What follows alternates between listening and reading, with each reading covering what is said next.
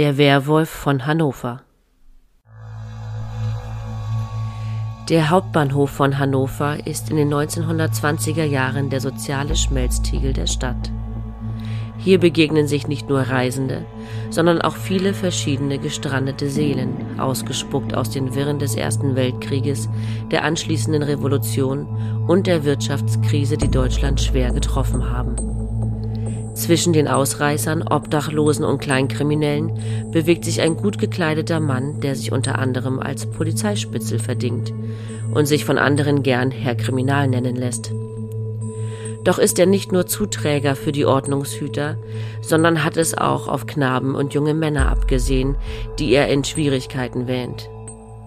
Hinterlistig erschleicht er sich das Vertrauen seiner Opfer. Keiner von ihnen ahnt, dass der nette Herr Kriminal ein Triebtäter und Mörder ist, der als einer der bekanntesten Serienmörder Deutschlands in die Geschichte eingehen wird.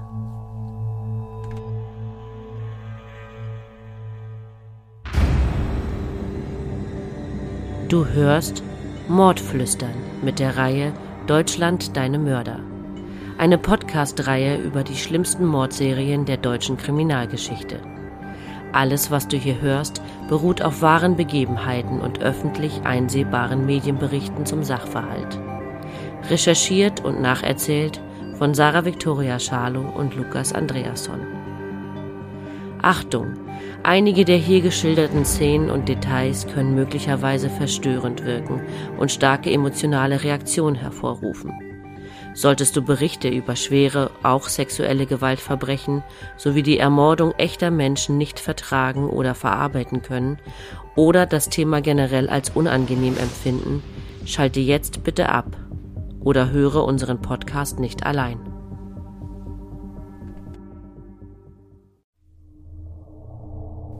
Die Pfingsttage des Jahres 1924 kündigen den langsam kommenden Sommer an.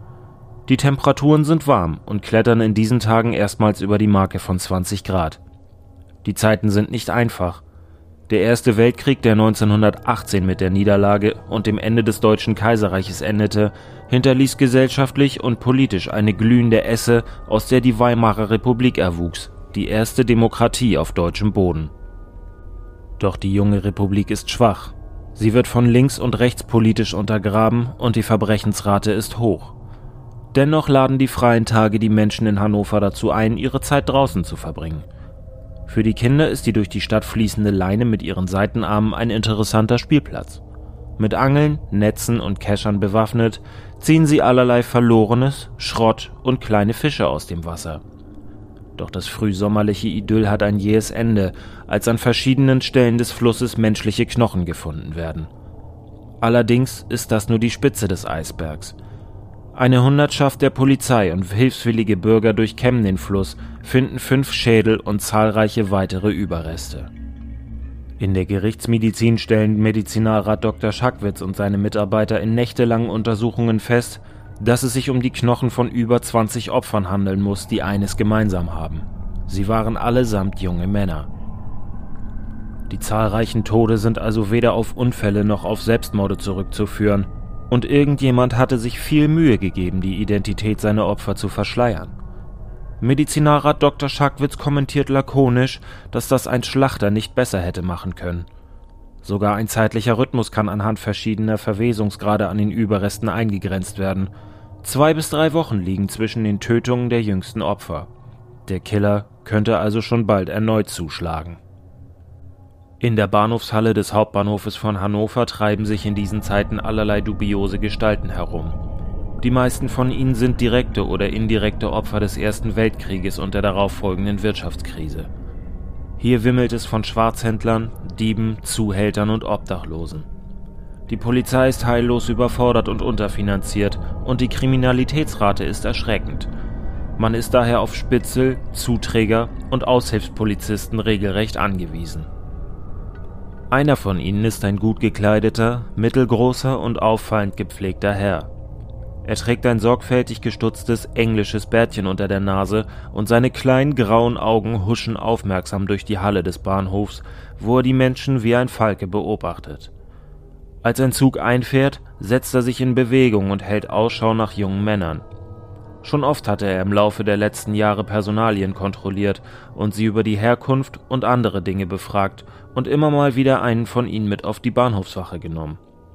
Obwohl er eigentlich gar kein Polizist ist, kann Friedrich Hamann, kurz Fritz, gut mit der Polizei. Er lässt sich gern Herr Kriminal nennen und hat den Ordnungshütern schon mehrfach gute Dienste geleistet. Es ist Abend geworden. Einer der Jungen, im Wartesaal der dritten Klasse sitzend, erregt Fritz Aufmerksamkeit ganz besonders. Der Bursche ist hübsch. Durch das glatte, runde Gesicht und die schlanke Figur wirkt er etwas feminin. Fritz ist fasziniert und seine Instinkte sind geschärft. Du, zeig mir sofort deinen Ausweis. Polizei! fährt er ihn an. Der Bursche gehorcht und händigt die geforderten Papiere aus. Fritz blättert darin und liest. Der Junge heißt Erich de Vries, geboren am 7. März 1907 und ist Bäckerlehrling. Warum treibst du dich so spät noch herum? fragt Fritz ihn barsch. Erich antwortet, er arbeite bei seinem Onkel in Celle und sei nach Hannover gekommen, um seine Eltern zu besuchen. Also weiß noch niemand, dass du hier bist? fragt Fritz. Dessen Instinkte schärfen sich zunehmend. Als Erich antwortet, dass seine Tante von seiner Reise wisse und ihm den Zweitschlüssel für die elterliche Wohnung ausgehändigt habe, reicht Fritz ihm seinen Pass zurück. Sein Ton und sein Blick werden sanfter und er reicht ihm eine Zigarette. Du gefällst mir, Junge, und wir Kriminalisten sind ja schließlich auch nur Menschen, sagt er und sieht, dass Erich gierig an der Zigarette zieht. Fritz bietet ihm an, mit in seine Wohnung zu kommen, um noch mehr Zigaretten und auch etwas zu essen zu bekommen. Doch der Junge lehnt ab aus Angst Ärger zu bekommen, wenn er zu spät bei seinen Eltern aufschlägt. Doch Fritz wirft ihm einen weiteren Köder aus. Ich bin morgen wieder hier im Wartesaal. Deine Zigaretten kannst du auch gerne ein andermal bekommen. Onkel Fritz hält immer Wort. Die Wege der beiden trennen sich. Erich verschwindet aus der Gegend des Hauptbahnhofs und der Polizist, der ihn angesprochen hatte, geht ihm nicht aus dem Kopf und da er von seinen Eltern mit Sicherheit keine Zigaretten oder vielleicht auch andere Dinge für Erwachsene bekam, beschließt er am nächsten Tag wieder nach dem Mann zu suchen. Fritz Rechnung war also voll aufgegangen. Sie treffen sich erneut. Erich kann Fritz direkt ausmachen, der mit seiner Kleidung und seiner Gepflegtheit aus der Masse heraussticht. Na, du willst wohl deine Zigaretten haben? Denn komm mal mit, sagt Fritz und sie bewegen sich durch die Menschenmenge. Nach einem kurzen Fußmarsch gelangen sie in die Straße namens Rote Reihe, wo Fritz in der Nummer 2 eine kleine Mansardenwohnung gemietet hat. Sie gehen durch das enge, heruntergekommene Treppenhaus in die kleine Dachkammer von Fritz. Eine Dachschräge, ein Tisch, zwei Stühle und ein Schrank sowie ein altes Feldbett sind hier untergebracht. An Ketten hängt ein Kochtopf von der Decke. Das Zimmer riecht modrig, nach Schweiß und irgendwie metallisch. An den Wänden hängen Fotografien, Zeichnungen und Postkarten von nackten Jünglingen. Fritz schließt die Tür ab. Erich spürt einen Anflug von Unbehagen, doch Fritz beschwichtigt ihn, dass er keine Angst vor Onkel Fritz haben müsse und er die Tür nur wegen der Nachbarn verriegle. Fritz reicht Erich die versprochenen Zigaretten und gießt seinem Gast ein Glas Schnaps ein. Sie prosten einander zu und Fritz erzählt im Laufe des Abends viele spannende Geschichten, doch je später es wurde, umso betrunkener wird Erich, der immer mehr in den Bann seines Gastgebers gerät. Es ist schon spät, Erich. Du kannst bei mir schlafen, sagt Fritz und zieht den Jungen, der nur wenig Gegenwehr leistet, aufs Bett. Dort beginnt er Erich zu entkleiden. Der Junge spürt die vorsichtigen Berührungen des Mannes, dessen Hände beinahe zärtlich über seinen Körper wandern und ihn abtasten. Fritz riecht an dem Jungen und küsst ihn. Was dann passiert, kann ohne Zweifel als eines der grausamsten Kapitel in der deutschen Kriminalgeschichte beschrieben werden. In einem rauschhaften Anfall fällt Fritz über Erich her. Er zwingt den Jungen zum Geschlechtsverkehr, der sich aufgrund seines Alkoholkonsums kaum wehren kann. Während er ihn vergewaltigt, verbeißt er sich im Kehlkopf seines hilflosen Opfers. Immer wieder beißt Fritz Hamann ihm in den Hals und saugt dabei gierig sein Blut auf. Schließlich ist der Junge tot. Erich de Vries ist im Juni des Jahres 1924 das letzte Opfer des Mörders. Aber wie um alles in der Welt wird ein Mensch zu einem bestialischen Lustmörder, der jahrelang ungehindert junge Männer in seine Wohnung locken und töten kann? Das Geheimnis liegt tief in Hamanns Kindheit vergraben und wird befeuert von einer fragilen Gesellschaft. Fritz Hamann wird am 25. Oktober 1879 in Hannover geboren, der Stadt, in der er auch später seine Verbrechen begehen wird. Er ist das jüngste von fünf Geschwistern, die mit ihren Eltern in einfachen Verhältnissen leben. Der Vater Friedrich, ein Lokomotivheizer der Reichsbahn, führt ein strenges Regiment. Er duldet keinen Widerspruch und züchtigt seine Kinder bei Fehlverhalten. Doch die Mutter Johanne hingegen überschüttet gerade den kleinen Fritz mit Liebe und Zuneigung. Allerdings tut auch sie nichts gegen die väterliche Gewalt und auch nichts gegen die, die unter den Geschwistern stattfindet. Fritz soll von seinem älteren Bruder über längere Zeit sexuell missbraucht worden sein. Der Junge meidet Sport und Raufereien und vor allem andere Jungen, die ihn als zu weich ansehen. Er beschäftigt sich lieber mit den Spielsachen und den Kleidern seiner Schwestern. In der Schule ist Fritz ein Außenseiter, dessen Leistungen bestenfalls als mäßig bezeichnet werden können. Dennoch reicht es für eine Schlosserlehre, die er erfolgreich absolvieren kann. 1895, im Alter von 16 Jahren, besuchte er eine Unteroffiziersschule des Heeres in Neubreisach, im Reichsland Elsass-Lothringen gelegen, das heute zu Frankreich gehört. Doch Fritz ist nicht zum Soldaten gemacht. Er leidet unter Halluzinationen, die vermutlich Folge eines Sturzes oder eines Sonnenstichs sind. Die Symptome sind wiederkehrend und so wird Fritz auf eigenen Antrag entlassen. Fritz ist arbeitslos und lebt von nun an in den Tag hinein. Später wird er von einer Nachbarin sexuell verführt und er vergeht sich auch sexuell an den Nachbarskindern. Gegen ihn wird ein Strafverfahren eingeleitet und er wird psychiatrisch untersucht, wobei ihm unheilbarer Schwachsinn attestiert wird. Doch Fritz kann sich einer Einweisung entziehen, indem er sich vorübergehend in die Schweiz absetzt. Er kehrt erst 1899 zurück, entgeht aber einer Unterbringung in die Psychiatrie und das Versagen des Fritz Hamann geht weiter. Nach einem gescheiterten Verlöbnis, einem erneuten Einzug zum Militär, der nach Ohnmachtsanfällen in einer schmalen Rente und einer Schizophrenie-Diagnose endet, bricht Fritz Hamann endgültig mit seinem Vater und auch ein eröffnetes Geschäft geht den Bach runter. Ebenso scheitert ein zweites Verlöbnis mit einer Frau und Fritz fristet ein Leben am Rande der Gesellschaft. Fritz pflegt in den folgenden Jahren trotz § 175 StGB, der widernatürliche Unzucht zwischen Männern unter Strafe stellt, mehrere homosexuelle Kontakte, die er im Bahnhofsviertel von Hannover unter jugendlichen Ausreißern und entlaufenen Heimkindern knüpft. Mit Delikten wie Hehlereien, Diebstählen und Betrügereien hält er sich über Wasser Wegen dieser Straftaten wird er insgesamt 17 Mal verurteilt, doch Fritz Hamann steht auch in Kontakt mit der Polizei, für die er immer wieder als Zuträger tätig ist und die ihn immer wieder mal beschützt, weswegen er schlimmeren Haftstrafen zunächst entgehen kann. Den Ersten Weltkrieg, der von August 1914 bis zum November 1918 in Europa tobt, verbringt er dennoch fast komplett im Gefängnis. Wenige Monate vor Kriegsende wird er entlassen und begeht, kaum wieder in Freiheit, seinen ersten Mord.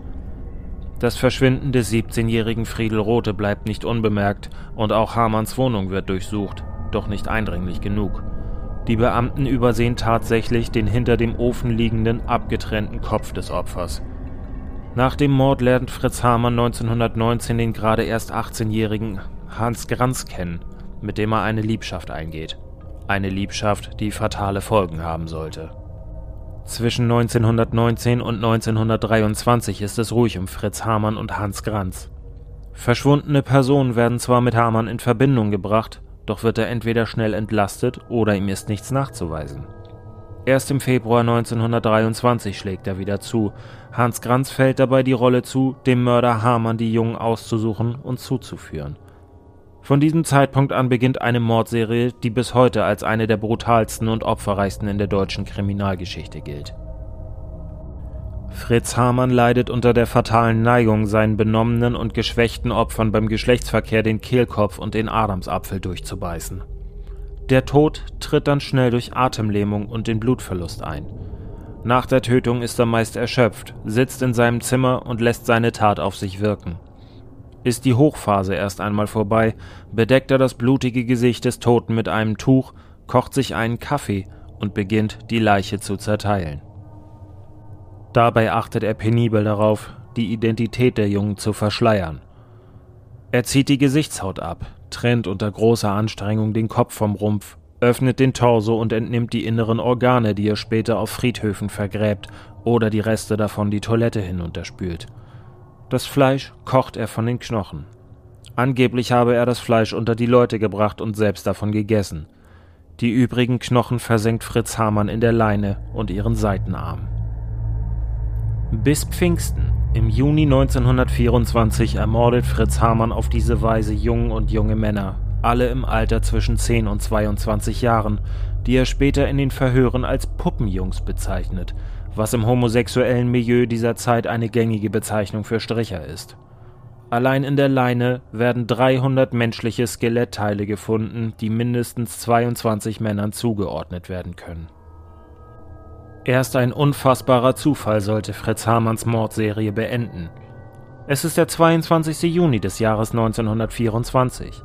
Fritz Hamann ist in seinem Jagdrevier am Hannoveraner Hauptbahnhof unterwegs und hält Ausschau nach einem neuen Opfer. Ein Tippen auf seiner Schulter lässt ihn herumfahren. Hinter ihm steht ein Junge, 15 Jahre alt. Er ist gut aussehend, aber trägt zerschlissene, dennoch gut passende Kleidung.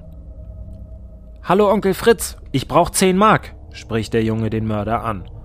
Hamann erkennt ihn. Es ist Kurt, einer der Puppenjungs, die er vor wenigen Tagen mit in seine Absteige genommen hat. Sie hatten Zärtlichkeiten ausgetauscht, einander geküsst und gestreichelt, doch die erhoffte sexuelle Erregung blieb aus. Fritz Hamann warf Kurt schließlich aus seiner Wohnung, und das rettete dem Jungen das Leben. Doch jetzt macht der selbsternannte Herr Kriminal einen entscheidenden Fehler. Er weist die Bitte des Jungen ab, packt ihn am Kragen und schleift ihn zur Bahnhofswache der Polizei. Der Bengel hier belästigt die Leute, sperrt ihn ein, weist er den Beamten an. Doch Kurt ist weder auf den Kopf noch auf den Mund gefallen. Er reißt sich los und erhebt die Stimme. Du Lump, jetzt pack ich aus. Jetzt erfahren alle, was du mit mir angestellt hast. Die Beamten beschließen, sich die Geschichte von Kurt anzuhören und nehmen Fritz Hamann in Gewahrsam. Kurt berichtet, dass er vier Tage in einer Mansarde an der Roten Reihe Nummer 2 gefangen gehalten, geschlagen und zur Unzucht verleitet wurde. Schließlich habe Fritz ihm ein Messer an die Kehle gehalten und gefragt, Hast du Angst vor dem Tod? Nachdem das Grauen in den Augen des Jungen aufblitzte, tut er die Drohung als Spaß ab und lässt ihn laufen. Die kleine Kröte lügt! kreischt Hamann mit seiner hohen Stimme. Auch die Beamten zweifeln an der Geschichte des jugendlichen Strichers, doch ein Kommissar aus dem Sittendezernat bekommt die Vernehmung mit. Da Hamanns Homosexualität ein offenes Geheimnis ist und der Werwolf von Hannover, wie er in der Presse genannt wird, im schwulen Milieu der Stadt vermutet wird, klicken kurze Zeit später die Handschellen. Fritz Hamann wird wegen Unzucht mit Minderjährigen, Verstoß gegen den homosexuellen Paragraphen sowie Freiheitsberaubung verhaftet. Blass und mit schreckgeweiteten Augen lässt sich der Mörder auf das Polizeipräsidium bringen. Die Beamten befragen ihn eingehend zu den grauenhaften Morden an über 20 Knaben und jungen Männern. Er leugnet vehement und streitet jegliche Verantwortung für die Taten ab. Seine Gönner im Polizeipräsidium drängen bereits auf seine Freilassung und auch ein Untersuchungsrichter erwägt bereits, ihn wieder auf freien Fuß zu setzen, da der Verdächtige eisern dicht hält. Doch dann kommt es zu einer Schlüsselszene.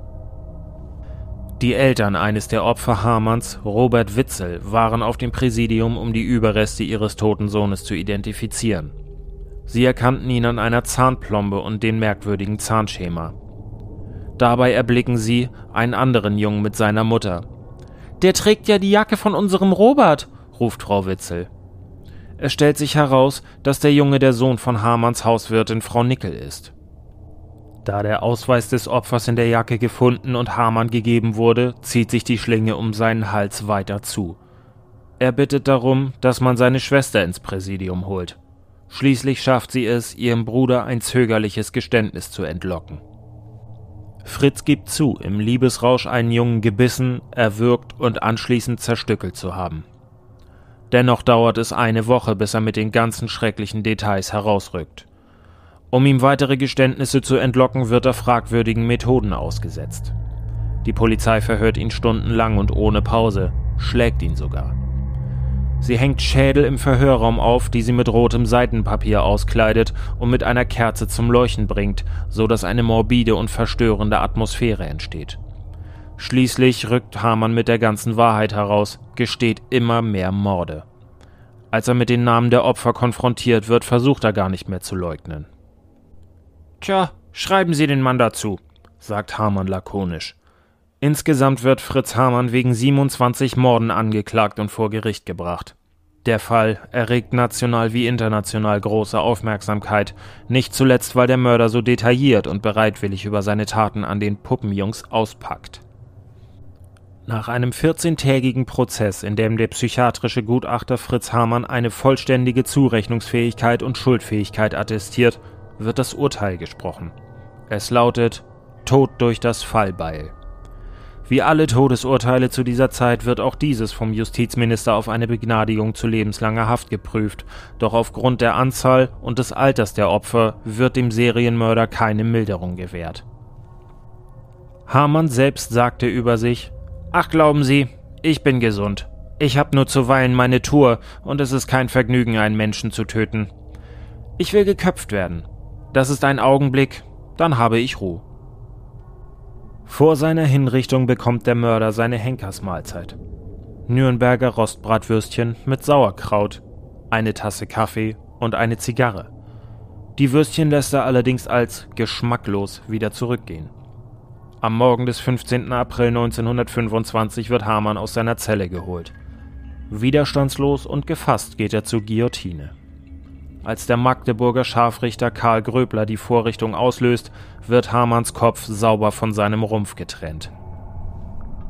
Damit endet das Kapitel Fritz Hamann aber noch nicht. Der Kopf wurde später im Institut für Rechtsmedizin der Medizinischen Fakultät der Georg-August-Universität Göttingen als Präparat aufbewahrt. Dort wurde das Gehirn untersucht, an dem man Schädigungen durch eine Hirnhautentzündung feststellte. Zusätzlich gab es Überlegungen, ihn als Teil einer öffentlichen Ausstellung in der Rechtsmedizin Göttingen zu zeigen. Doch die Pläne wurden verworfen, um voyeuristische Neigungen nicht zu befeuern. Erst 2014, 89 Jahre nach der Hinrichtung des Serienmörders, wurde sein Kopf eingeäschert und anonym bestattet. Das Thema Hamann wurde in verschiedenen Büchern, Filmen und Liedern künstlerisch verarbeitet. Der Schauspieler Götz George verkörperte im Film Der Todmacher den Serienmörder. Besonders berühmt ist aber das Hamann-Lied, das auf die Melodie des damals populären Operettenliedes Warte, warte nur ein Weilchen gedichtet wurde. Darin heißt es Warte, warte nur ein Weilchen, bald kommt Hamann auch zu dir. Mit dem kleinen Hackebeilchen macht er Schabelfleisch aus dir. Aus den Augen macht er Sülze, aus dem Hintern macht er Speck. Aus den Därmen macht er Würste und den Rest, den schmeißt er weg. Der Mörder lebt bis heute durch einen makaberen Kult in der Popkultur und der hannoverschen Stadtgeschichte weiter.